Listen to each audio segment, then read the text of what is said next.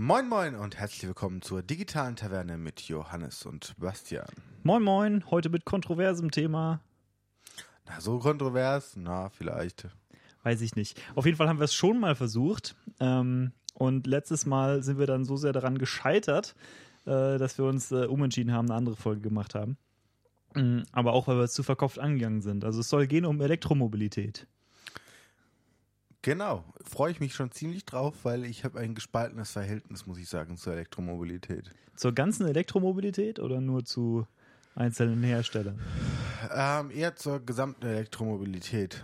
Ähm, also zu, als reines Antriebskonzept Batterien zu benutzen. Aber da kommen wir vielleicht später noch dazu.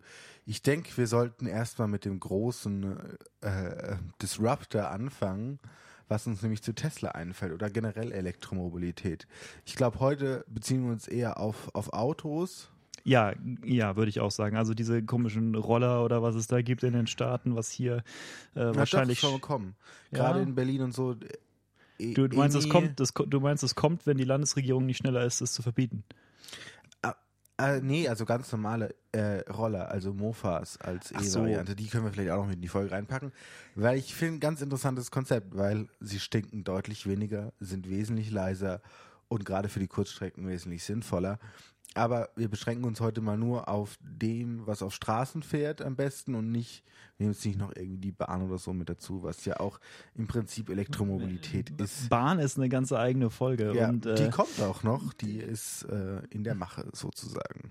Also was ich, äh, was ich jetzt eigentlich sagen wollte, äh, was es auch noch gibt, was nicht auf Straßen fährt, ähm, hast du das mitgekriegt mit diesen, mit diesen E-Rollern? Scheinbar nicht. Also es gibt Du irgendwie, meinst so ganz klein oder was? ja genau, es gibt diese Also wie elektrischen City-Roller praktisch nur mit Motor. Genau, sozusagen. Und da gibt es jetzt irgendwie 1000 Startups in den USA gerade, die äh, diese Dinger kaufen in größerer Zahl und die dann irgendwo in der Stadt, äh, sagen wir mal äh, San Francisco oder so, ähm, quasi einfach auf die Straße werfen und du kannst dann da deren App runterladen und denen dann halt irgendwie einen Betrag bezahlen. Ähm, und dann darfst du dir, egal welchen du findest, äh, von diesen Rollern einfach nehmen und damit losfahren. Und die App trackt dann, also wie lange du damit fährst, und dann zahlst du das irgendwie pro Minute. Und Ja, das gibt's auch in Berlin. Ähm, ganz klassisch. Also halt nur, dass es dann halt E-Roller sind. Also halt wirklich mit Zulassung und allem Scheiß. Ja gut, aber äh, das Entscheidende an diesen Dingern ist und das, was äh, die Städte auch äh, so ein bisschen stört daran, ist äh, zweierlei. Erstens, die sind relativ schnell äh, und fahren eben natürlich naheliegenderweise eher auf dem Gehweg. Und zweitens, äh, die Leute lassen die halt dann überall zurück, weil das ist genau der ganze Sinn davon. Also ich meine, man kennt ja zum Beispiel hier in Deutschland diese, diese ähm, Fahrräder, so Ride, hier Bike-Sharing oder sowas, was die Bahn anbietet. So ist das nicht, weil die, die muss ja irgendwo hinbringen, wo sie dann wieder gefunden werden, irgendwo an einer zentralen Sammelstelle. Aber diese Roller, die schmeißt einfach auf dem Gehweg. Und äh, deswegen gibt es äh, im Moment scheinbar gerade diesen Trend, dass diese Roller überall rumfahren da. Ja gut, wobei Amerika ist da irgendwie nochmal so ein Spezialfall. Also ich meine, wenn man sich hier anschaut, ähm, jedes Carsharing funktioniert so. Und jedes ähm, Rollersharing, was jetzt auch so im Kommen ist, halt eher in Berlin, Hamburg und so, wo die jetzt anfangen langsam groß zu werden. Ähm, auch Stuttgart gibt's das. Ähm, da habe ich jetzt bisher noch nie was Negatives gehört, dass da überall jetzt Roller rumstehen und überall Autos rumstehen. Also ich meine, Autos stehen eh überall rum in Deutschland. Ja. Also das ist ja noch das andere. Mm, Und ob da jetzt ein Auto mehr rumsteht oder ein Roller mehr rumsteht, weil es E-Ride ist, also oder Sharing is Caring. Äh, sorry, deswegen sich aufzuregen, gerade in Deutschland, in den USA vielleicht ein anderes Thema, aber hier äh, ist es bis jetzt meistens gar kein Problem. Oder habe ich nicht mitbekommen, dass Also, es ein Problem ist. Ich kann das vielleicht äh, deswegen nur bedingt beurteilen, weil ich nicht in den USA war. Ähm, aber dort scheint es so zu sein, dass die Zahlen halt scheinbar irgendwie größer sind. Also dass es halt von diesen Dingern ewig viele gibt. Naja gut, aber ähm, das nur so am Rande. Also die Dinger fahren elektrisch, müssen dann auch äh, elektrisch gecrowdsourceterweise wieder geladen werden, ähm, wenn sie alle sind, was natürlich passieren kann. Und das ist da halt irgendwie so ein, so ein Nahverkehrsmittel. Also das ist das, was du machst, wenn du kein Uber nehmen willst, weil es dir irgendwie albern vorkommt für die eine Meile oder so, aber du auch zu faul bist zum Laufen. Also das ist was für Leute, die zu faul sind zum Laufen, ja, obwohl man es könnte. Ja, interessant, das habe ich noch gar nicht mitbekommen, Ja. äh, dass es irgendwie so ein Thema ist. Ähm, was mir jetzt, wo du sagst, Laden, das machen die bei diesen Amy-Dingern, äh, ich glaube, so heißen sie, wobei die haben sie jetzt umbenannt, ja, ist egal. Also, äh, bei denen machen die es eigentlich ganz geschickt, weil da sind die Batterien praktisch äh, schnell herausnehmbar und wieder tauschbar. Die sind nicht fest verbaut, sodass die praktisch hinfahren können mit, mit ähm, Lieferwegen, die sie haben, wo sie halt komplett volle Akkus haben, Hm. ähm, die sie dann einfach nur rausziehen, wieder reinstecken und die werden halt getrackt ganz normal über, über GPS und dann hast du das Problem nicht so ganz krass irgendwie da jetzt ähm, ähm, ja, Batterielaufzeiten Probleme zu bekommen. Was ich eigentlich ganz spannend finde und ganz interessant finde, weil ich glaube, gerade in Großstädten sind Roller wesentlich praktische Fortbewegungsmittel als Autos. Ähm, und E-Roller sowieso noch 3000 Mal mehr, weil für kurze Distanzen Benziner anzuschmeißen oder also Taktmotoren, Eintakt oder Zweitakt, ist halt völliger Schwachsinn. Also ich ähm, Aber ich glaube, da kommen wir jetzt schon mal auf eine Richtung der Debatte, wo ist Elektromobilität sinnvoll und wo ist sie vielleicht auch nicht sinnvoll. Das ist ja ein Teil der, der Debatte, die geführt wird. Ähm, und ich glaube, das ist schon so ein, so ein Thema, was viele betrifft, weil viele sagen, ja, das, was ich fahre mit dem Auto, da brauche ich einen Benziner, die Reichweite, da muss ich ja wieder aufladen und in- ja, Benziner lasse ich halt einfach mal in zehn Minuten mache ich das Auto wieder voll, bin von der Tankstelle Mhm. weg oder fünf Minuten bin von der Tankstelle weg und, und kann mich meines Lebens freuen und kann die nächsten 400 Kilometer mit so Sachen auf der Autobahn verblasen. Die 100 Euro, die ich gerade in meinem Mercedes gelassen habe oder Audi oder andere Derivate. Äh, und ja, beim Tesla muss ich dann aber eine Stunde stehen und warten. Und ähm, da sage ich, das ist die falsche Herangehensweise, vielleicht an das Thema zu sagen, ich, ich habe ein Reichweitenproblem, weil das ist de facto für einen geringen Teil der Bevölkerung so. Okay, also wir können ja, wenn wir das äh, so systematisch äh, versuchen anzugehen, können wir ja sagen, einerseits gibt es da, also ich denke, es gibt da mehrere getrennte Debatten. Das eine ist eine Debatte über Innovation in Mobilität. Ne? Und da fällt zum Beispiel diese Rollergeschichte mit rein. Da geht es darum, okay, was für Strecken fahren die Leute wirklich? Fahren die Leute eher äh, Kurzstrecken, eher Langstrecken? Gibt es äh, Studien dazu? Und man merkt ja, die meisten Strecken, die gefahren werden, sind Kurzstrecken. Äh, auf den Kurzstrecken macht natürlich diese Debatte über Reichweite überhaupt keinen Sinn. Ähm, aber andererseits hast du natürlich auch äh, als Normalanwender ab und zu auch mal eine Langstrecke drin und dann kann das mit der, äh, mit der Reichweite ein Thema werden. Das heißt, ähm, wenn man sich jetzt äh, also gut, das heißt, wir sollten uns vielleicht diesem Thema der Reichweite tatsächlich annehmen. Ähm, jetzt äh, habe ich, als wir das letztes Mal verkopfterweise versucht haben anzugehen, äh, tatsächlich im Vorhinein recherchiert. Ja, passt nicht zu mir. Naja, geht so. ähm, und äh, was habe ich herausgefunden? Naja, also man kann sich diese, äh, man kann sich diese Modelle mal anschauen, die so auf dem Markt sind von den E-Mobilen und äh, kann sich überlegen oder kann sich anschauen, wie groß ist so deren Reichweite. Und wenn ich das jetzt hier mal so überfliege, diese Tabelle, dann sieht man, okay, ähm, die meisten von diesen Modellen, die liegen so um die 200, 300 Kilometer Reichweite pro Ladung. Und äh, es wird stetig besser. Also das ist natürlich auch klar. Ja gut, Ähm, Batterieevolution ähm, ist natürlich noch eine andere Story, aber die sollten wir dann auch nochmal ansprechen, Batterien im Generellen Ja. im Thema Elektromobilität. Also der, der Durchschnitt äh, nach Modellen und nicht nach, äh, äh, nicht nach einzelnen Autos, die auf der Straße sind, ähm, ist im Moment so äh, nach meiner Tabelle, was ich hier recherchiert habe, 273 Kilometer ähm, Reichweite pro Ladung. Hm, Jetzt muss man natürlich sagen, man müsste das vernünftigerweise natürlich gewichten, mit wie viele Fahrzeuge von welcher Art sind da auf den Straßen, aber ähm, das ist hm, vielleicht mal so ein, Anhal äh, so- also so ein Anhaltswert. Und da reden wir also irgendwie von BMW i3s, von Renault Zoes, von VW e-Golf, äh, Smarts, Kias, Tesla äh, und VW e-Up gibt es auch noch da äh, irgendwo im Mix. Also das sind die, die ich mir da so äh, mal angeschaut habe. Und da sieht man, die Reichweite sieht gar nicht so verkehrt aus. Ich meine, klar, äh, 270 Kilometer fällt jetzt nicht unbedingt unter Langstrecke, vor allem wenn du nochmal zurückkommen willst. Ne? Meistens Ja, fährst du ja nicht nur hin. Ja, Wenn ich jetzt überlege, wie weit ist von hier nach Stuttgart und zurück, ich glaube, das schaffe ich gerade so nur. Ja. Ja, du musst halt auch einen anderen Fahrstil an den Tag legen. Du kannst halt nicht äh, gib ihm und dann lasst laufen. wie, wie das was mit einem Benzin oder mit Diesel machen kannst. Weil da hast du das Problem nicht, dass irgendwann ein Sprit ausgeht. Also, Ja. wenn, dann füllst du an einer Tankstelle auf und musst nicht warten.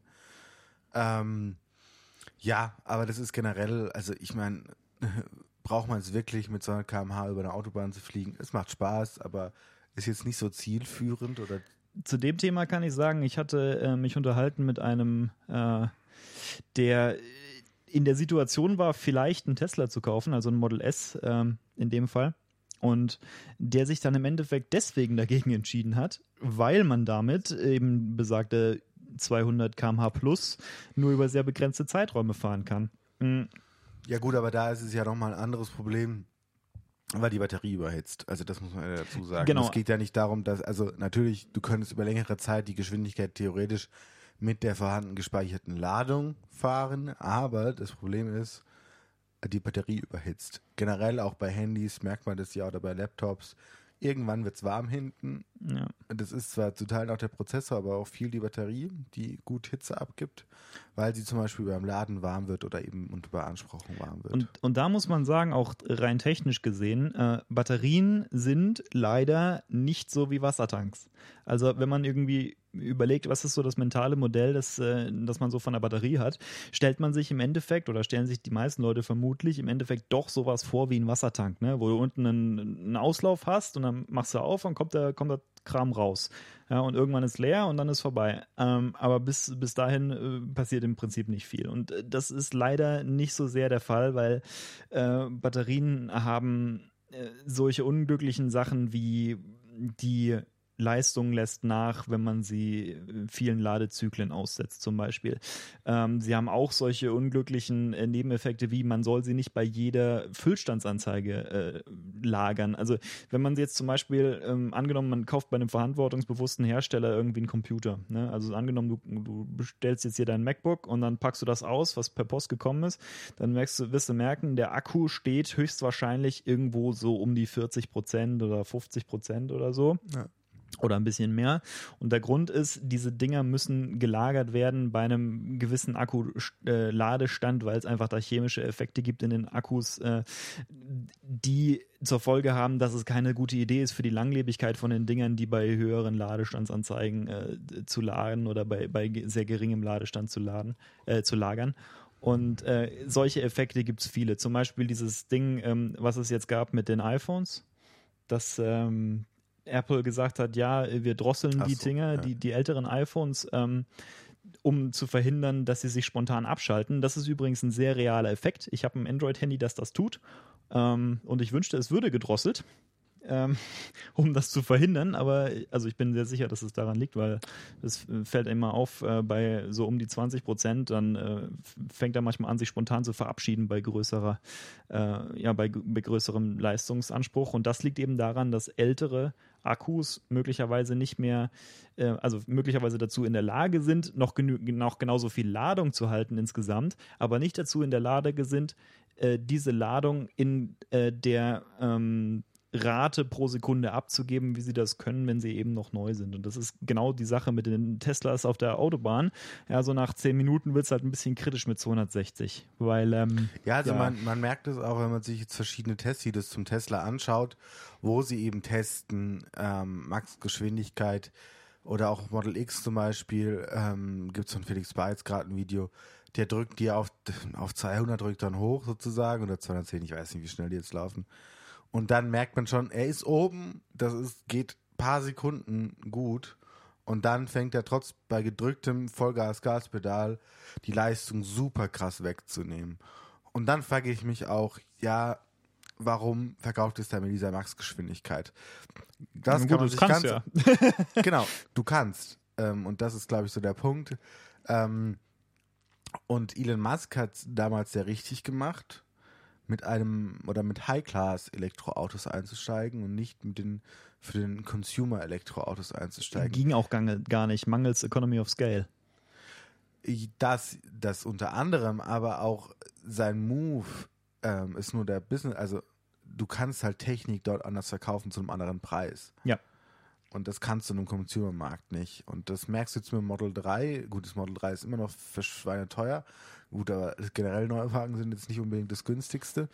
Ähm, Im Verhältnis zu anderen Neuwagen ist es ganz okay. Also das Model 3 ja, kostet in Deutschland, glaube 38.000 oder so, neu. Ja, das, das passt dann. Also ja. gut, ich meine, bei Model 3 bist du jetzt eher über den 30.000 schon deutlich drüber. Ja, 38.000.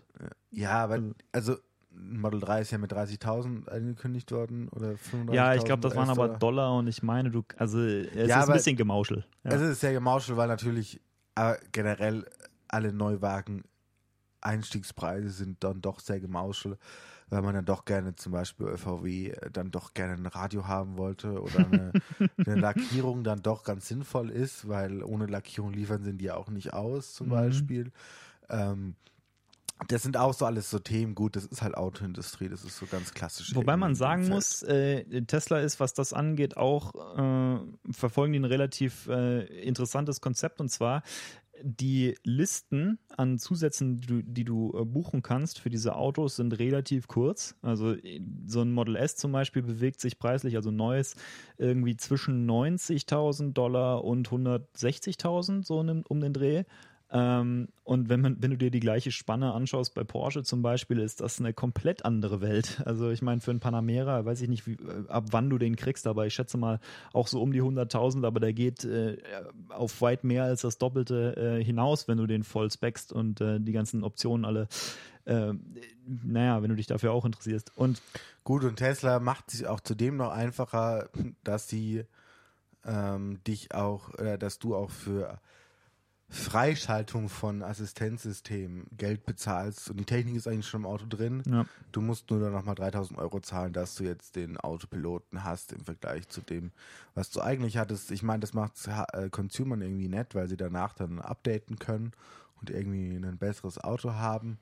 Ähm, und es ist auch aus deren Perspektive natürlich angenehm, dass sie nur ein Modell im Prinzip bauen. Also, genau, sie haben eine Produktionslinie, die läuft und äh, da kommen immer die gleichen Sensoren rein. Du musst nicht irgendwie da, jenes hier, lass mal Sensoren weg. Die Löcher sind aber trotzdem da, dann kommen irgendwelche Verschlusskappen drauf. Und ähm, gerade dadurch, dass sie es nicht gewöhnt sind, hohe Stückzahlen zu bauen, ähm, machen sie es halt. Und dann ist es halt einfacher, die Arbeiter. Und jetzt kann man ja gerade ganz gut verkünden, sie schaffen es jetzt mal endlich, ähm, ähm die Sollstückzahl von 5000 in der Woche zu fahren. Jo. Ähm, ist Bisher vielleicht mal ein ganz guter Anfang. Aber man sieht bei Tesla, das regt mich total noch ein bisschen auf an Tesla, dass sie einfach viel zu viel versprechen und es nicht halten können. Aber das ist bei Amis generell so, dass sie lieber vollmundig irgendwas versprechen. Ähm, oder gerade in dem, dem Business irgendwie.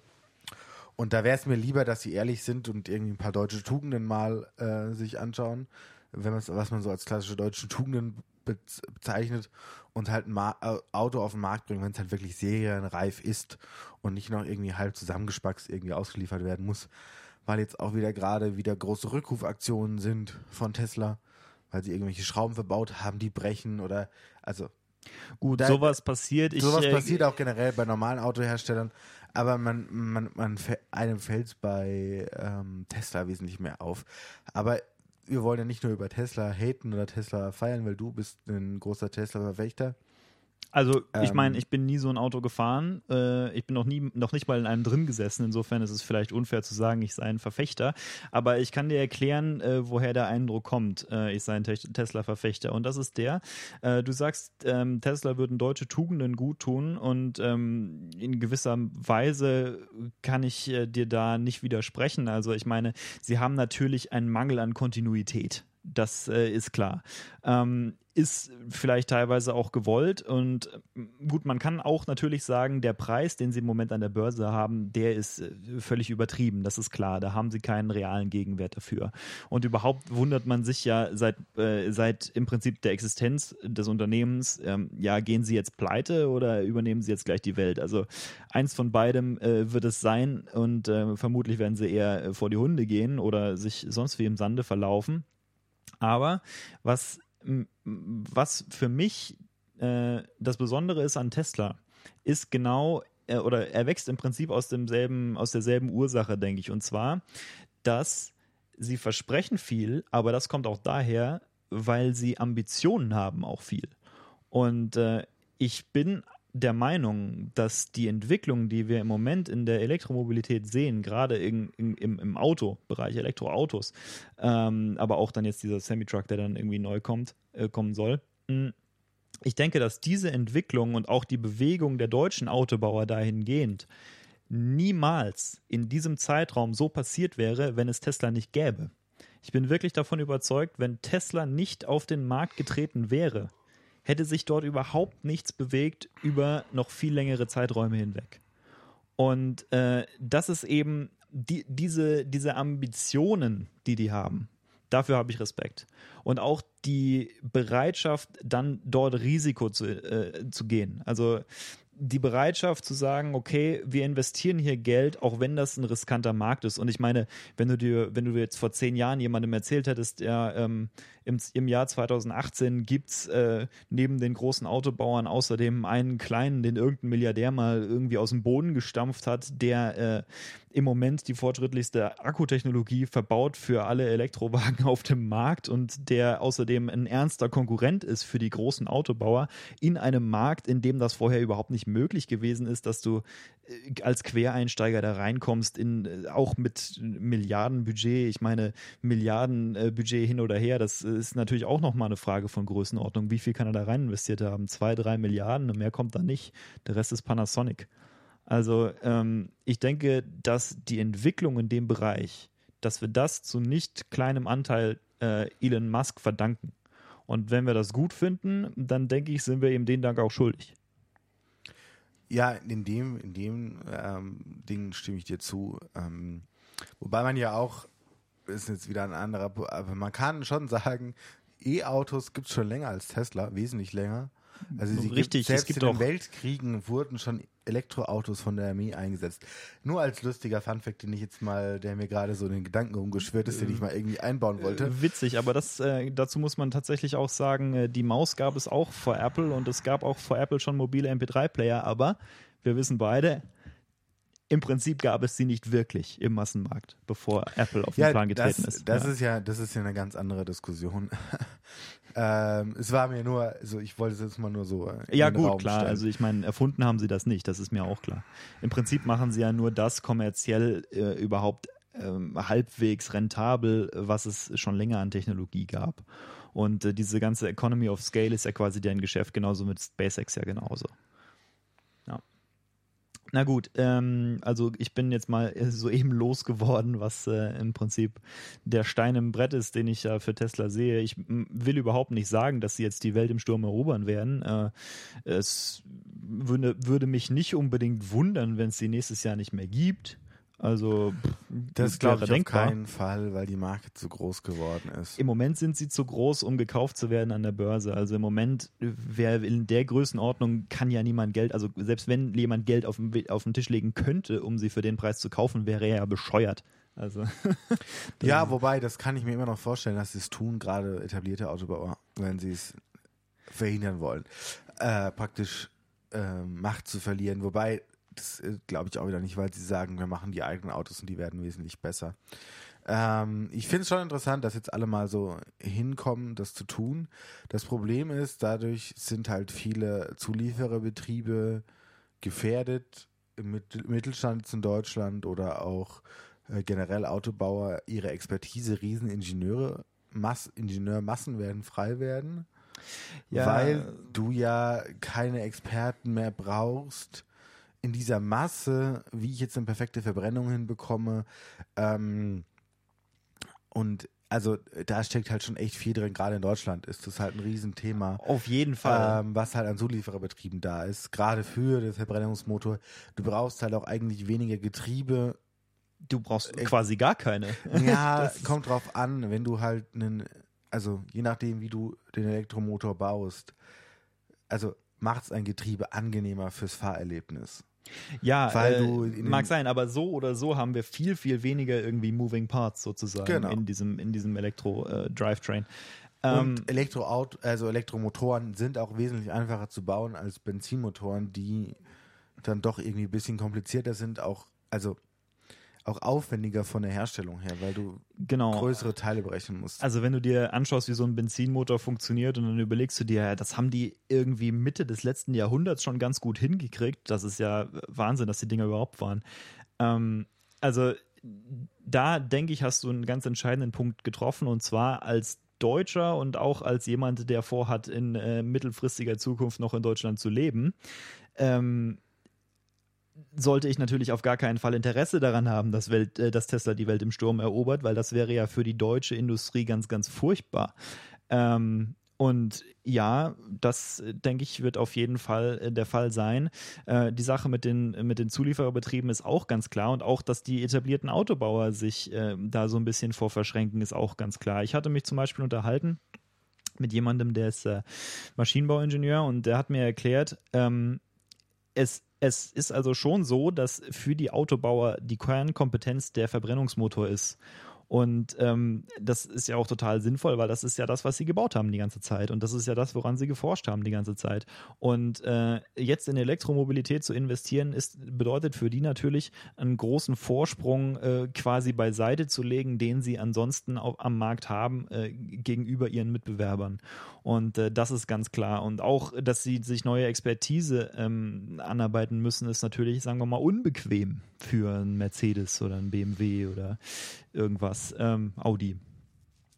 VW. Das, achso, ja, die gehören übrigens alle irgendwie einzelnen Konglomeraten und das ist mir jetzt ehrlich gesagt relativ egal. Aber naja, gut, also wenn man das jetzt mal aufschlüsselt, äh, was, was uns so interessiert, hast du auf der Welt Fiat, ja. dann hast du Chrysler, VW, VW, ähm, dann Mercedes, BMW und dann kommt noch in China natürlich mehrere Autobauer dazu. Indien der größte ist zum Beispiel Tata äh, die auch einen riesen Stahlkonzern haben, die jetzt gerade mit dem Stahlgeschäft in Europa mergen, mit ThyssenKrupp, so was man so an ähm, Facts gerade so random raushauen kann.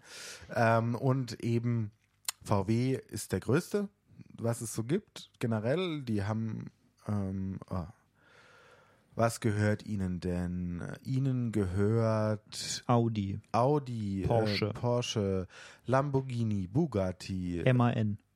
Ja, das auch und vor allem auch die Schiffsmotorensparte von MAN, also alles, was mit MAN zusammenhängt.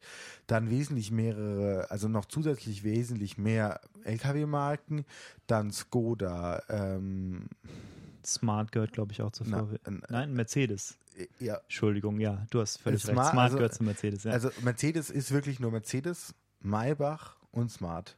Und Maybach haben sie damals aufgekauft und ähm, jetzt gibt es Maybach an sich als Marke nicht mehr und auch als eigenständigen Autobauer, sondern es gibt jetzt den Maybach, was im Prinzip eine noch luxuriösere, luxuriösere S-Klasse ist. Jo. So, wenn die jemanden das interessiert. Ähm, ja, ja aber so natürlich, man merkt schon, auch die Expertise kommt rein. Ähm, was natürlich die großen Autobauer oder jetzt mal Mercedes, Ferrari, ähm, generell Lamborghini vielleicht auch noch und aber auch ein Renault und alle, die in der Formel 1 mitfahren, große Vorteile haben, dadurch, dass sie diese E-Antriebe eh in den Autos schon drin haben, diese zu unterstützenden E-Antriebe und darüber halt sehr, sehr große Entwicklungsschritte machen können. Ja. Und jetzt interessant, in der kommenden Saison der ähm, Formula I steigen jetzt relativ viele Autobauer ein.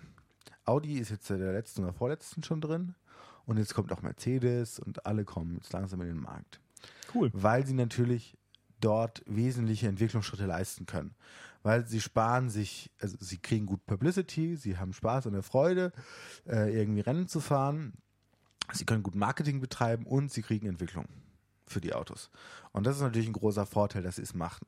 Und was mir jetzt gerade irgendwie noch, also was ich an Mercedes jetzt gerade irgendwie spannend finde, ist, dass sie auch auf Wasserstoff noch relativ viel forschen, weil ich das nicht als undummes Konzept empfinde, Wasserstoffautos zu machen.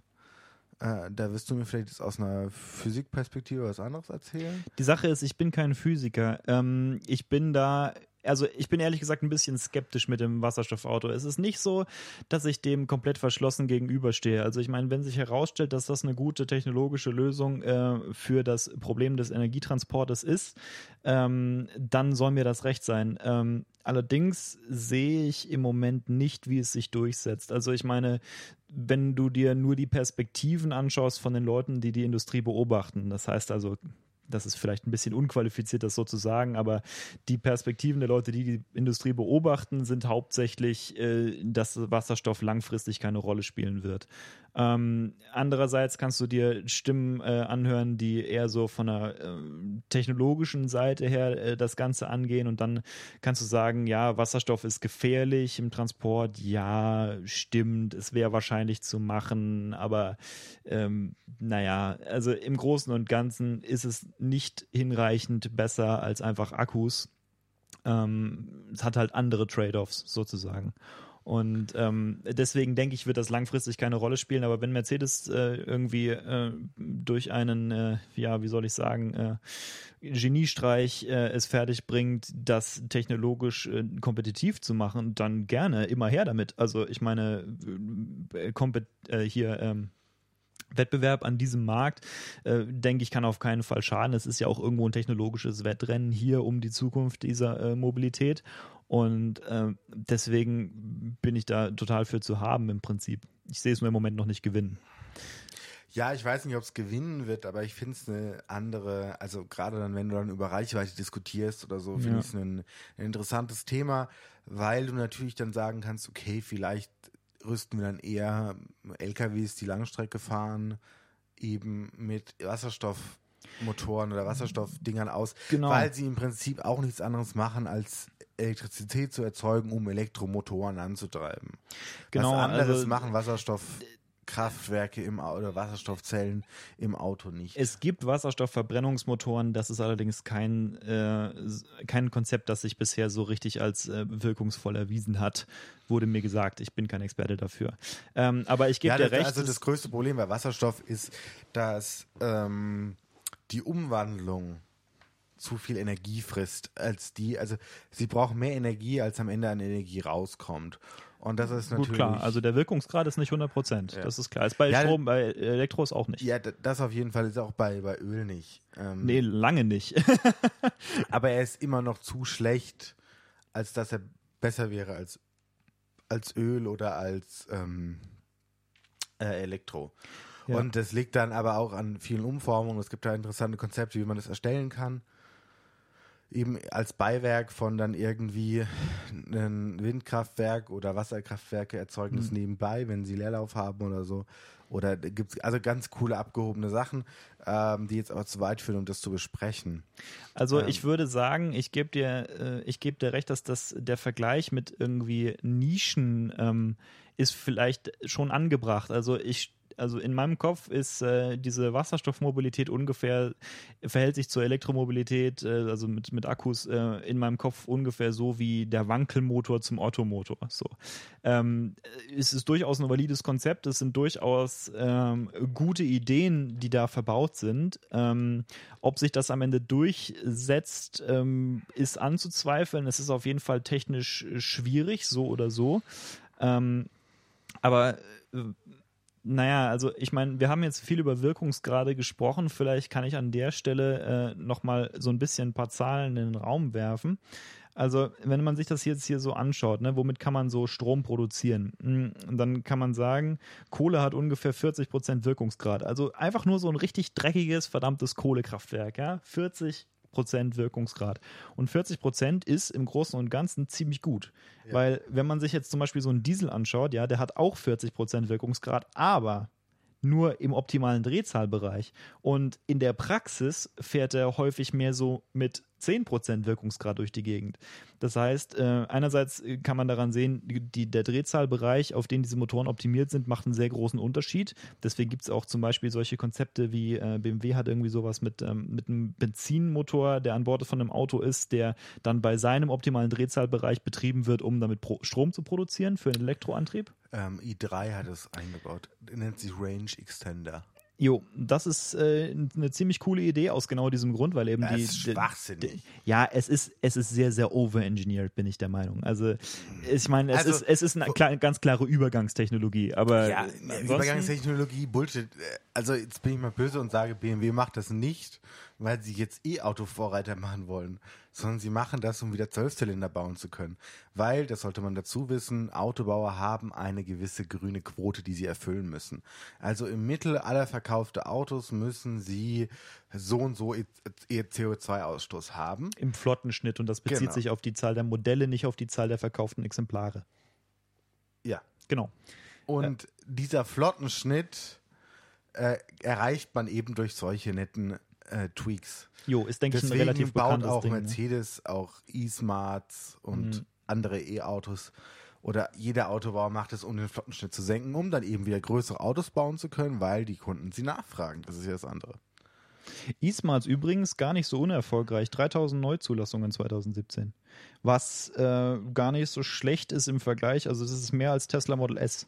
Es ist nicht mehr als Tesla Model S und X zusammen, aber es ist mehr als Tesla Model S. Ähm, okay, jetzt äh, sind wir aber bei dieser Wirkungsgrad-Debatte, denke ich, immer noch nicht so richtig fertig, weil, also ich bin der Meinung, dass äh, dieser Range Extender eine gute Idee ist von der technologischen Perspektive her, weil man sagen kann, sie verwenden Know-how, was sie schon auf anderem Weg erreicht haben und andererseits haben sie auch ähm, eben ein gutes technisches Argument und das ist dieser Wirkungsgrad, ne, der eben sehr verschieden sein kann bei verschiedenen Drehzahlen von Verbrennungsmotoren. Ähm, und da muss man also sagen, okay, Kohle hat 40% Wirkungsgrad. Und äh, wenn ich, wenn ich jetzt, äh, also angenommen, ich gucke mir jetzt einen anderen fossilen Brennstoff an, zum Beispiel Benzin, ja, ich nehme, ähm, da gibt es einen, äh, da gibt es auch einen, einen netten Herrn, äh, den, den ich nicht unbedingt unterstützen will, da gibt es einen, der heißt äh, Grüning, ähm, sehr dubiose Figur auf YouTube. Ähm, und äh, der äh, hat zum Beispiel mal vorgerechnet, und das finde ich klingt halbwegs plausibel, mh, dass äh, selbst wenn man Benzin statt in einem Auto zu verbrennen, in einem Kraftwerk verbrennen würde und dann dort Strom produzieren und diesen Strom dann äh, in Elektroautos zum Fahren verwendet, dass das immer noch einen besseren Wirkungsgrad hat, als den, das Benzin direkt im Auto zu verbrennen. Ähm, das könnte ich mir vorstellen. Ich denke, bei fossilen Brennstoffen äh, spielt es eh keine Rolle, weil die sollten wir sowieso nicht benutzen. Äh, und bei äh, äh, ja, bei erneuerbaren Energien ist, denke ich, diese Wirkungsgrad-Debatte ein bisschen schwierig zu führen. Also ich meine, hier heißt es äh, in meiner Tabelle, Wind hat 45% Wirkungsgrad. Schon, aber da gibt es unendlich viel von. Also, ja. Ja, das ist da bei, bei erneuerbaren Energien ist das Problem dann halt eher, dass es nicht immer verfügbar ist. Ein Kohlekraftwerk läuft, sobald, solange du Kohle reinschüttest. Wind erzeugst du nicht mal so eben. Jo, klar. Ist auch, Und genau, da- das ist also- genau das Problem unserer ja, Energiewende und, im und auch ähm, Gaskraftwerke sind zum Beispiel auch wesentlich ähm, umweltschonender. Das ist ja der andere Punkt, der, der eh natürlich auch so irgendwie ganz nett macht. Umweltschonender ist es schon. Also, außer man betreibt es mit Kohlestrom. Und eben dieser Kohlestrom ähm, wird auch so viel produziert, weil er so eine schnelle Technologie ist. Weil man nicht so viel braucht. Es ist günstig, Kohle zu verbrauchen und zu produzieren. Es kostet, also die Stromherstellung kostet super wenig. Die und- Kohle wird übrigens hier gar nicht so sehr abgebaut, es wird irgendwie aus Australien hierher verschifft. Genau. Und das finde ich, finde ich ziemlich krass, dass sich das lohnt. Also Kohle auf so ein Schiff zu laden und die dann hier zu verbrennen. Aber Ja. da, daran sieht man, Transport ist relativ günstig heutzutage im Großen und Ganzen. Ähm, okay, also äh, Gut, und, und jetzt, wenn wir schon bei der ganzen E-Strom oder generell Stromdebatte sind, äh, da ist dann auch noch ein Riesenthema diese, diese Zertifikathandel mit Emissionszertifikaten. ja. Ähm, auch super schlimmes Thema, ähm, super dummes Thema, äh, wo man sich so an den Kopf fassen kann, ähm, weil im Prinzip viel zu viele Zertifikate ausgegeben worden sind. Und also, um diesen Handel mal kurz zu erklären, jede Industrie, die produziert und eben ausstößt, muss solche Umweltzertifikate oder bekommt solche Umweltzertifikate an ähm, Ausstoß, den sie generieren dürfen, an CO2-Ausstoß.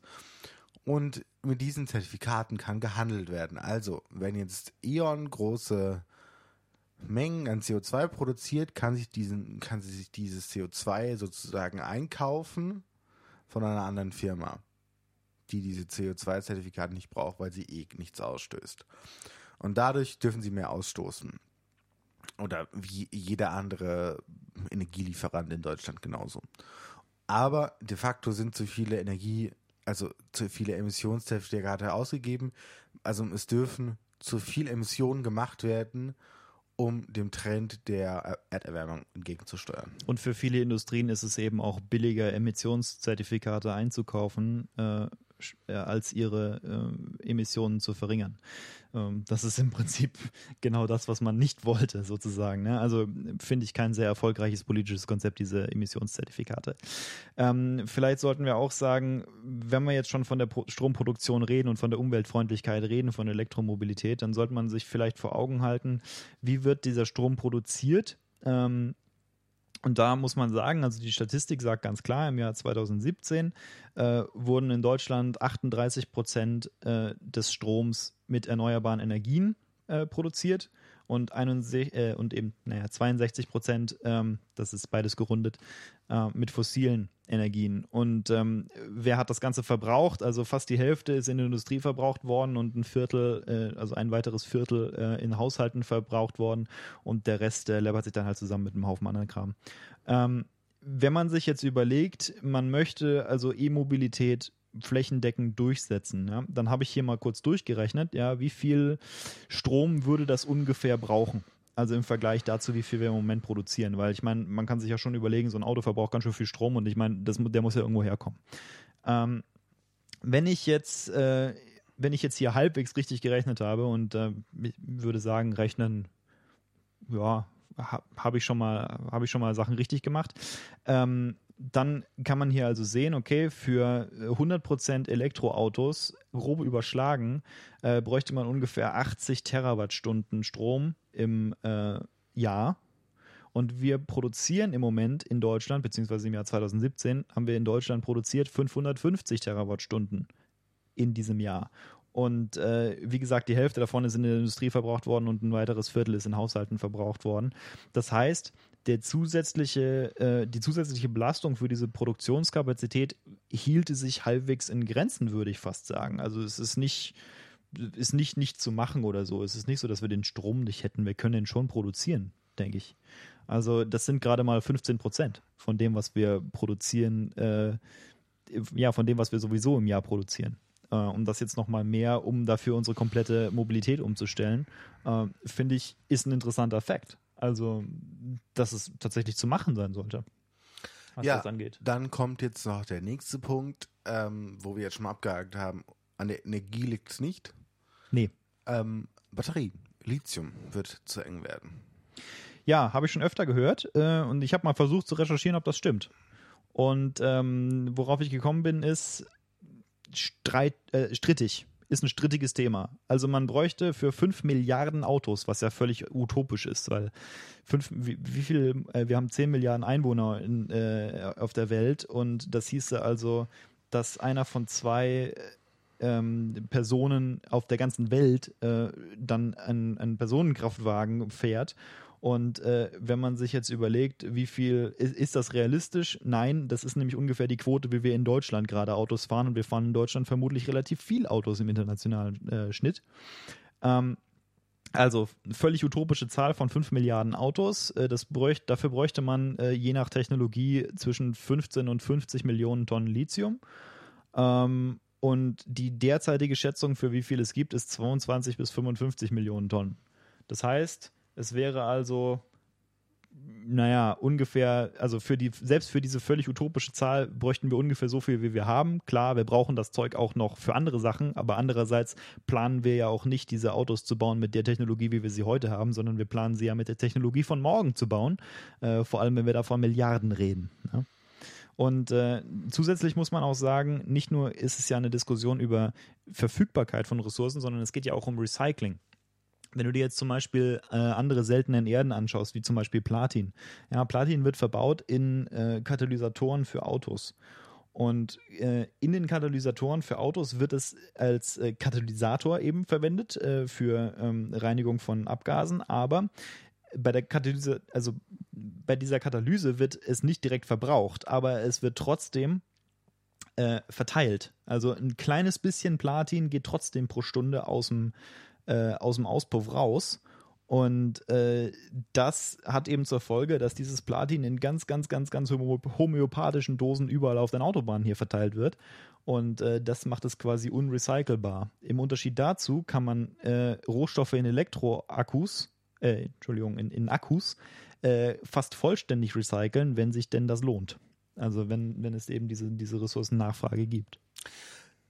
Ja, das, das auf jeden Fall, wobei ich schon sagen würde, das ist schon ein, ein, ein schwieriges Thema, weil ja nicht nur Autos produziert werden mit Lithium-Ionen-Akkus, sondern eben auch Handys, Tablets, Computer, Laptops. Also deswegen sehe ich so ein bisschen kritisch, dass, dass, dass, dass wir halt wieder auch auf eine, eine seltene oder generell auf äh, fossile Energiestoffe oder auf fossile Stoffe gehen müssen. Also Brennstoff ist es ja nicht, aber trotzdem endliche ähm, Ressourcen. Ressourcen. Ja. Das ist wieder so, ah, finde ich so meh, so ein bisschen blöd. Ich gebe dir zu, was noch dazu kommt, ist, da wo wir die hernehmen, ähm, wollen wir sie vielleicht politisch nicht hernehmen, zum Beispiel aus China. Ja, ob wir, also ja, ja, man müsste halt die Produktionsbedingungen verbessern, aber da ist ja auch keiner daran interessiert, weil wir wollen ja alle möglichst günstig kaufen. Und dann müssen halt ein paar Menschen leiden. Also was ich sagen wollte, ist im Grunde dieses Ressourcenproblem wäre möglich, dass wir es haben, wenn wir es im ganz, ganz großen Maßstab am Ende durchsetzen. Aber äh, es wäre auch möglich, dass es nicht so schlimm ist und wir wissen es einfach noch nicht so genau. Ähm, wohingegen wir ganz sicher wissen, dass fossile Brennstoffe äh, nicht so richtig die Zukunft sein können auf lange Sicht. Nicht nur wegen Klimawandel, eben auch äh, wegen der Beschränktheit dieser dieser Sachen. Und auch da haben wir das politische Problem, eigentlich sogar fast noch schlimmer. Ja, da ignorieren ist nur gekonnt. Ignorieren ist gekonnt, ja. ja, gut, und, und die USA fangen jetzt halt so lustige Sachen an wie Fracking oder so ein Scheiß. Ähm, wir pumpen mal Chemikalien, von denen wir nicht wissen, was sie der Umwelt jetzt genau antun in den Boden, um eben Kleinstpartikel an Erdöl aus dem Boden zu lösen, die wir vorher nicht fördern konnten. Weißt du, was ich eine interessante Perspektive fand? Es gab äh, jetzt schon Stimmen, die behauptet haben, äh, Trump hat vielleicht dieses, äh, diesen ganzen, dieses ganze Chaos, äh, dieses jüngere Chaos im Nahen Osten des, teilweise deswegen angerichtet, äh, weil dadurch der Ölpreis steigt und das macht das Fracking wieder rentabel in, in den Staaten. Aber das kann auch Zufall sein. Ich meine, ein Schelm, wer Böses vermutet, nicht wahr? Ja, also wenn er es gemacht hat, meine Güte. Also Ehrlich gesagt, persönlich bin ich der Meinung, das ist zu smart für ihn. Ich glaube, also wenn ja. er das gemacht hat, dann nicht mit Absicht. Ja, oder seine Berater haben ihm gesagt, tu das. Ähm, ja, und im Prinzip äh, die, die günstigen Benzinpreise, die wir gerade haben, haben wir auch den USA zu verdanken und da dem Fracking wegen. Ja, herzlichen Dank. Also ich weiß jetzt nicht, ob es so ein guter Trade-off war, aber ja. Ich habe übrigens, mal mit, hab übrigens mal mit einem amerikanischen Austauschschüler über Benzinpreise gesprochen. Das war zum Lachen. Also. Ja, gut, bei uns sind halt super viel Steuern drauf. Ja, genau. Äh, und wir haben ihm dann vorgerechnet, was das kostet. Die, die haben ja so ganz, ganz merkwürdige Einheiten. Die, die sagen ja, erstens messen die ihren Verbrauch nicht in wie viele, äh, wie viel Liter pro Kilometer äh, oder pro 100 Kilometer, sondern die messen ihren Verbrauch in wie viele Meilen du kommst pro Gallone. Äh, das heißt, nicht nur, nicht nur verwenden sie zwei völlig unsinnige Einheiten, sondern sie teilen auch noch falsch rum. Ähm, diskutabel, die, die Sache mit dem Teilen, aber dass es unsinnige Einheiten sind, das ist nicht diskutabel. Ähm, und aber als wir dann diese Hürde überwunden hatten und ihm vorgerechnet haben, was der Sprit hier kostet, hat er gesagt, das, das, ist totaler Wahnsinn. Also irgendwie ein absolut, also ein Vielfaches davon, was es in den Staaten kostet. Und äh, da sieht man natürlich auch, das ist natürlich auch politisch in, in den Staaten. Die haben da an den äh, fossilen Brennstoffen nochmal ein bisschen anderes Anliegen, denke ich. Also gerade so Südstaaten und so.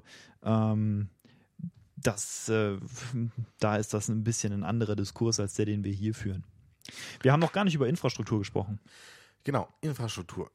Riesenpunkt. Ähm, ich habe ein, also wenn wir jetzt mal nur Ladeinfrastruktur, Riesenthema, weil die ist nicht gegeben. Mhm. Und das ist, glaube ich, ein großes, großes Thema, was natürlich auch eine Schwierigkeit beinhaltet, dass im öffentlichen Raum praktisch nicht elektrisch getankt werden kann. Und dann kommt es noch dazu, dass es 3000 unterschiedliche ähm, Ladestandards gibt. Also in dem Dorf, in dem wir wohnen, äh, Entschuldigung, es ist eine Kleinstadt. Äh, wie viele Einwohner hat die 30 Mil- 30.000 so in der Größenordnung? 20.000. 20.000 äh, 25 oder 30, wenn, wenn du alle umliegenden. Dörfer mitrechnest. Sehr gut. Also in diesem äh, Städtchen, in dem wir hier leben, gibt es drei öffentlich äh, äh, Elektroladestationen. Ähm, scheint mir ein bisschen wenig, also so pro 1000 Mann eine. Aber es ist dann doch mehr, als die Leute erwarten. Also wenn pro du, du 1000, du meinst pro 10.000. äh, pro 10.000 meine ich natürlich, ja. also so ähm, viel zum Thema, du kannst gut mit Zahlen. Entschuldigung, Entschuldigung, Entschuldigung. Ähm, ja, Mathematiker sind ja zum Rechnen gar nicht ausgebildet, wissen die meisten nicht. Ja, genau. Äh, deswegen ist auch Leibniz eher für die Kekse bekannt geworden. Jedenfalls denke ich, ist das trotzdem immer noch mehr, als wenn du, also als du erwarten würdest, als wenn du, wenn, wenn du jetzt hier auf die Straße gehst und Leute fragst, wie viele Ladestationen meinst du, gibt's hier äh, in unserem Städtchen, äh, dann würden die wahrscheinlich sagen, keine oder vielleicht eine, von der sie zufällig wissen, aber dass es tatsächlich drei gibt, äh, denke ich, würde die meisten doch überraschen. Jetzt ist neulich erst diese äh, Highspeed-Ladestation die erste ans Netz gegangen in Deutschland. Hast du das gehört? Nein. Ja, und zwar, äh, ja, gut, also die erste Highspeed-Ladestation ist natürlich äh, meiner Meinung nach glatt gelogen, weil die Supercharger gibt es ja schon überall. Ähm, allerdings. Ähm, Wobei da, ja, da muss ich gleich noch was dazu sagen. ja, gut, mit, bei denen darfst du natürlich nur äh, laden, wenn du einen Tesla hast. Ähm, übrigens, dieses, äh, die Regularien da drumherum sind mh, vielleicht aus der Perspektive der deutschen Politik äh, halbwegs sinnvoll, aber aus äh, Perspektive der Innovationsförderung überhaupt nicht sinnvoll. Ähm, also im Prinzip ähm, denke ich, äh, gibt es hier schon eine Tendenz, dass man Tesla versucht, ähm, diesen Vorteil an Ladeinfrastruktur ein bisschen strittig zu machen über diese Regularien. Aber das ist vielleicht eine politische Meinung. Ja, ja.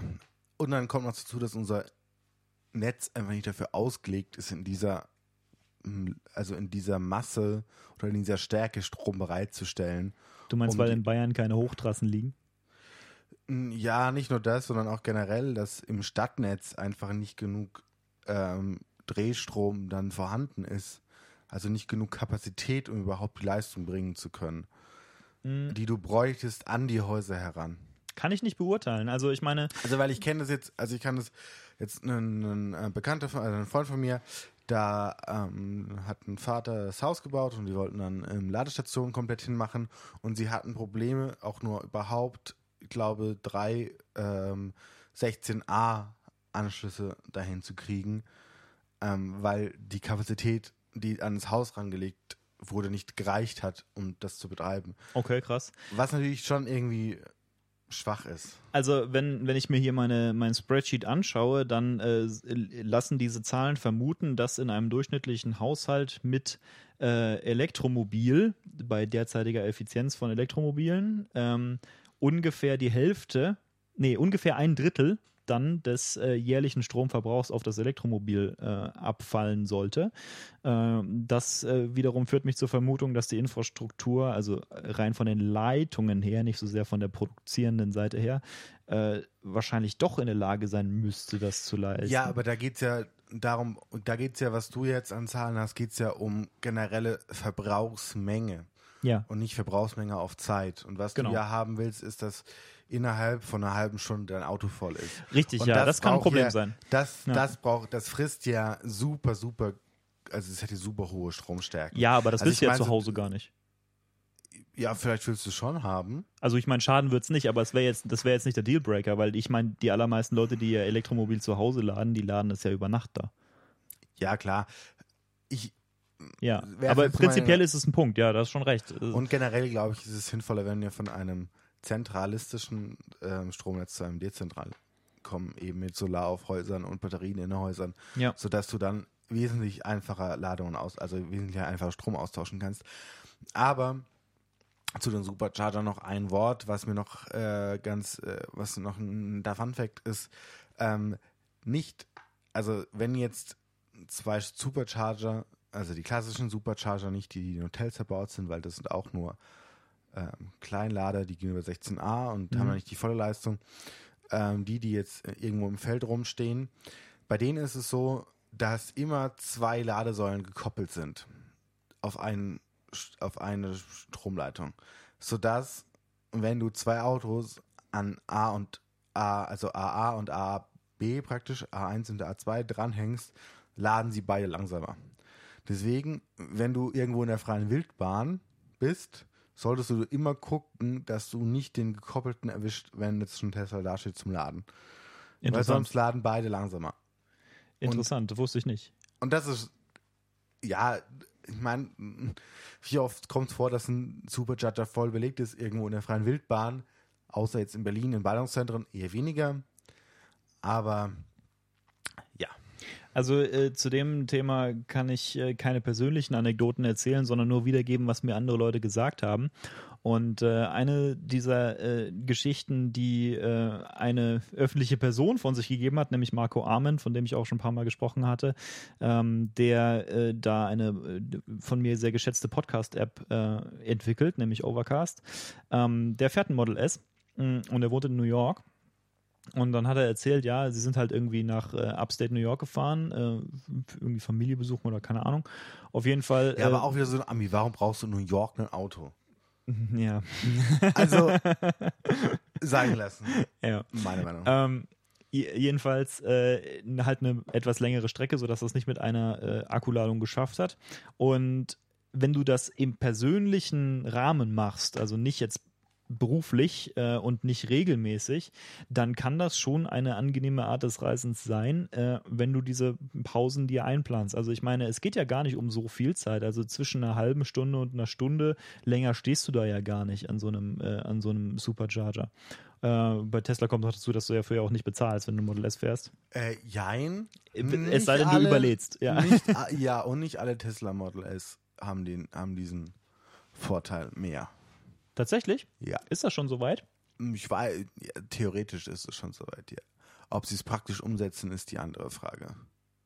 Okay, kann ich nicht garantieren. Äh, soweit ich weiß, haben sie im Moment überhaupt noch gar keine äh, Bezahlinfrastruktur für äh, die Supercharger-Ladesäulen. Tja, das ist, denke ich, auch so ein Punkt, an dem man die Kurzfristigkeit der Planung, äh, denke ich, bemängeln kann bei Tesla. Also ich meine, dass sie nicht auf Ewigkeiten äh, diese Ladesäulen kostenlos betreiben konnten oder können.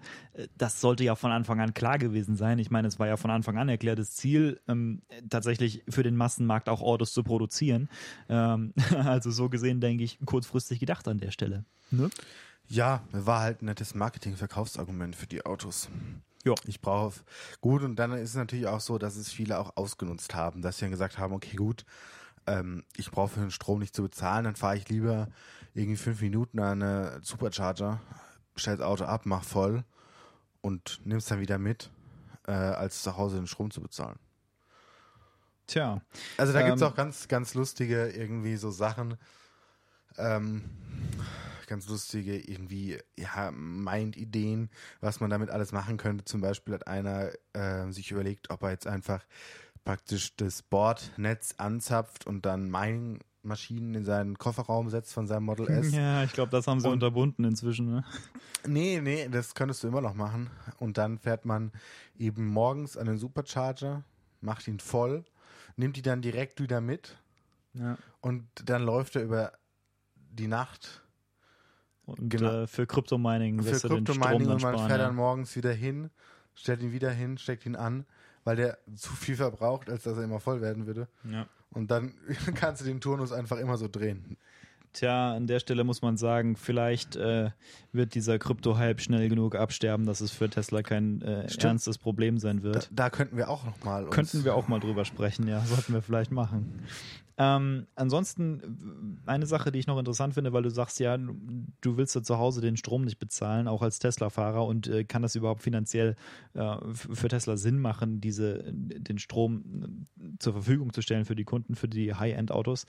Ähm, ja, es ist Werbebudget. Ja, es ist Werbebudget in dem Fall. Andererseits muss man allerdings auch sagen, dass äh, pro Kilometer äh, ein Elektromobil Mobil zu betreiben durchaus günstiger ist als mit äh, Strom und auch bessere Kontinuität äh, erfährt, sozusagen, weil du den äh, Strompreis ein kleines bisschen besser unter Kontrolle hast als den Benzinpreis. Auch weniger anfällig für politische Schwankungen zum Beispiel. Ähm, natürlich schwankt der Strompreis auch, aber du kannst dich ja auch entscheiden, äh, wann du lädst. Also ich meine, wenn du über Nacht lädst zum Beispiel, äh, gibt ja auch Leute, die zum Beispiel so über Nachtspeicheröfen oder so ihre Häuser beheizen und äh, dort spekulierst du dann auf die gleiche, ähm, naja, auf, auf die gleiche Stabilität des Strompreises sozusagen. Also das ist schon irgendwo ein relativ etabliertes Mindset. Mhm also ich denke, was das angeht, ich hatte das mal durchgerechnet. Ich habe jetzt gerade die Zahlen nicht vor Augen, aber ich kann mich erinnern, es war auf jeden Fall irgendwie äh, so vergleichbar, so als wenn du irgendwie so, so, ein Auto der Größe eines Model S mit vier Litern fährst oder mit drei Litern fährst, was schon äh, sehr wenig ist für so ein großes Auto. Ich meine, es wiegt fast zwei Tonnen, ne? Ja, das, das auf jeden Fall. Äh, trotzdem, also es ist, ich bin mal gespannt, wann sie es durchgesetzt hat. Ja, die Weil Tesla natürlich auch die deutsche Politik da krass steuern müsste. Ja, um äh, ich sehe im Moment den Willen noch nicht vollends. Nee, ne? klar, weil natürlich, das ist ja das generelle Problem, Norwegen oder so machen das ja. ja. Da fahren super viele äh, Elektroautos rum. Ähm, macht ja auch per se Sinn, Elektroautos zu benutzen. Das sollte ich mal vielleicht auch noch so sagen. Also es ist schon sinnvoll, ähm, diesen Trend zu verfolgen. Ähm, ja, aber die haben ja keine Autobauer. Also was bei uns mhm. an Jobs dranhängt, an diesem, also die würden ja nicht gewählt werden mit dieser Einstellung, wenn sie das umsetzen ja, würden. Man, man sieht es auch, ich meine, wie sie jetzt äh, VW über diese, über diesen Abgasskandal getragen haben. Äh, das ist natürlich ganz klar politisch gewollt auch. Ähm, den deutschen Autobauern sollte es natürlich auch äh, vorzugsweise gut gehen. Zumindest äh, wäre das äh, aus deutscher politischer Sicht äh, eine gute Idee. Ja. Ähm, ja, das auf jeden Fall. Also ich meine, das ist ja nicht nur die Autobauer ähm, generell, sondern halt auch was an Lieferindustrie hinten dran steht. Ja. Also da gibt es ja Zylinderkopf-Dichtungshersteller oder Dichtungshersteller, die du dann nicht mehr so brauchst, Spezialisten für Schmiermittel, die dann nicht mehr so krass den Absatz machen würden, weil natürlich ja. schon ein paar Schmierstoffe wegfallen würden. Und also ich meine, generell halt, das ist halt, oder Einspritzdüsen. Wer braucht da noch Einspritzdüsen? Auch viel näher liegende Sachen, Autowerkstätten. Zum Beispiel ist es so, dass, äh, ich meine, gut, äh, Verbrennungsmotoren werden nicht von jetzt auf nachher verschwinden, auf gar keinen Fall. Ja, gut, aber. Ähm, also aber Elektromobile sind dadurch, dass der Drivetrain so viel simpler ist mechanisch, auch wesentlich weniger anfällig für Störungen. Ja, gut, aber ganz klassische Stoßdämpfer, also mechanische Bauteile hast du ja trotzdem noch zu genügen. Klar, ja, ist immer noch ein Auto, ne? Ja, genau. Mit einer wesentlich größeren Batterie halt hinten drin. Übrigens, äh, selbst wenn ich das Geld hätte, würde ich wahrscheinlich drüber nachdenken, äh, ob ich wirklich einen Tesla fahren will, weil die auch andere fragwürdige Entscheidungen in diesen Autos haben. Zum Beispiel ähm, die Sache mit dem äh, riesen Touchscreen statt Knöpfen. Äh, also zumindest bei einem Model 3 weiß ich nicht, ob das unbedingt mein Fall wäre. Dann äh, an, an, äh, Thema für eine andere Folge ähm, ist noch eben ähm, ihr Driverless Assistant oder wie ich weiß nicht, wie sie nennen, aber eben komplett autonomes Fahren. Was ja, richtig. Ja, wir hatten über autonomes Fahren schon mal gesprochen, aber es weiß noch niemand davon. Es weiß noch niemand davon und ich glaube, da kommt auch eine ganz neue Folge dazu. Ich denke es auch, ja. Ähm, und da finde ich, verkaufen sie viel zu viel als das, was sie halten können. Ich bin weil, 100% deiner Meinung. Also, weil jeder Autohersteller kann das auch also jeder große Autohersteller baut das in seine Autos, wenn nicht sogar besser in seine Autos, als Tesla das tut. Nur Tesla baut ein wesentlich größeres Marketing außenrum rum und verka also verkauft Sicherheit, die sie nicht bieten können. Und das finde ich super, super kritisch. Ja, ich äh, bin total deiner Meinung, dass Tesla äh, das nicht unter dem Titel Autopilot vermarkten äh, dürfen sollte. Äh, und der Grund ist ganz einfach, wie du schon sagst, sie provozieren Unfälle, die infolgedessen entstehen. Also klar, jetzt äh, gibt es äh, immer mal wieder prominente Fälle, wo jemand mit so einem Assistenzsystem von Tesla halt irgendwo auf dem Highway in so eine äh, in so eine in so eine Leitplanke gerauscht ist oder irgendwo in einen Truck draufgeknallt ist oder irgendwas. Ähm, da muss man natürlich sagen, aus Teslas Perspektive, ja, pff, ich meine, wir haben dir ja nie versprochen, du, äh, dass, dass, dass das so funktionieren soll. Ähm, tatsächlich denke ich, spiegelt sich das im Marketing aber anders wieder. Ja. Und ähm, da, das, das ist auf jeden Fall kritisch zu sehen. Also da bin ich total auf deiner, äh, auf deiner Seite. Ähm, wobei wir auch beide, das muss man dazu sagen, absolut für autonome äh, also für autonom fahrende Autos sind. Also es ist, wir sind total für die Entwicklung davon, aber es soll bitte nicht im Alpha-Zustand auf unseren Straßen getestet werden. Genau. Das so als kleiner Sneak Peek für unsere eigene Folge zu diesem Thema. ja, ähm, was mir jetzt noch einfällt, was wir vielleicht noch besprechen sollten, sind generell ähm, Lieferdienste oder Lieferwegen mit E-Mobil-Antrieb. Also also wir, du hast den Semi-Truck schon angesprochen. Ja. Interessanterweise muss man dazu sagen, ähm, gut, ich bin vielleicht auch ein kleiner Mercedes-Fanboy, äh, so ganz leicht nur. Ich finde es eine spannende Marke, weil sie auch irgendwie bei uns in der Region sitzt. Ähm, dass sie schon wesentlich vor ähm, Tesla äh, Elektro-LKWs gemacht hat. Natürlich keine 40 Wer, Mercedes? Ja.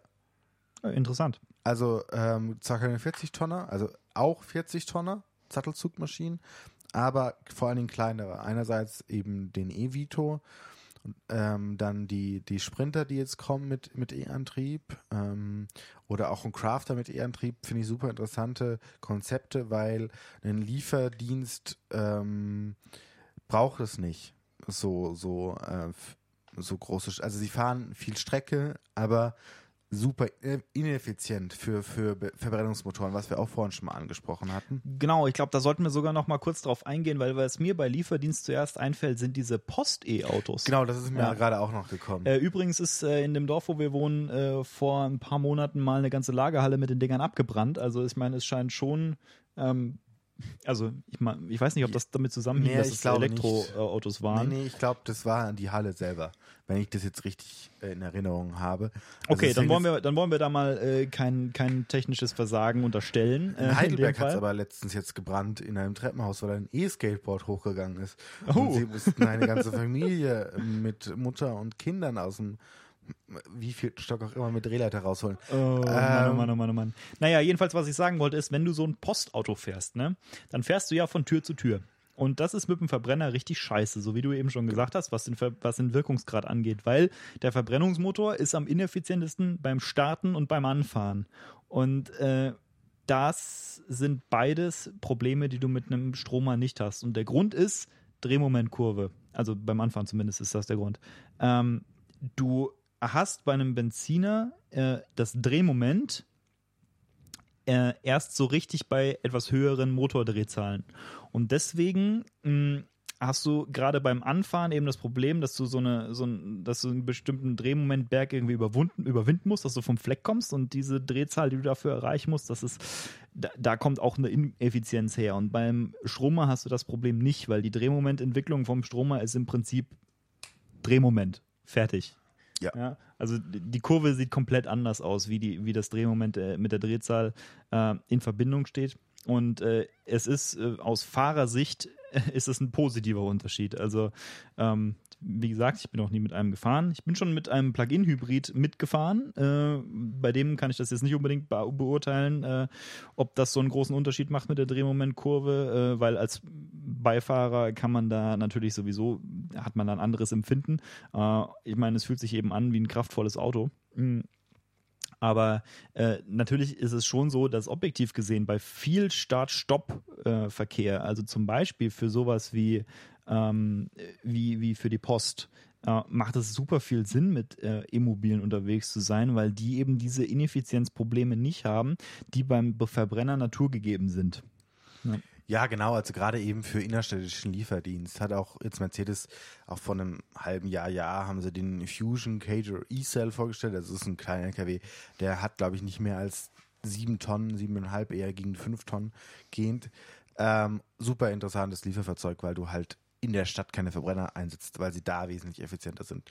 Und ich glaube, das ist immer so ein Thema zwischen Effizienz bei dem, bei dem E-Auto, was man eben ansprechen muss, dass sie einfach effizienter sind und dass sie besser sind. Wir müssen viele Probleme lösen, die wir auch schon alle angesprochen haben. Wir sollten sie mal nur anfangen zu lösen.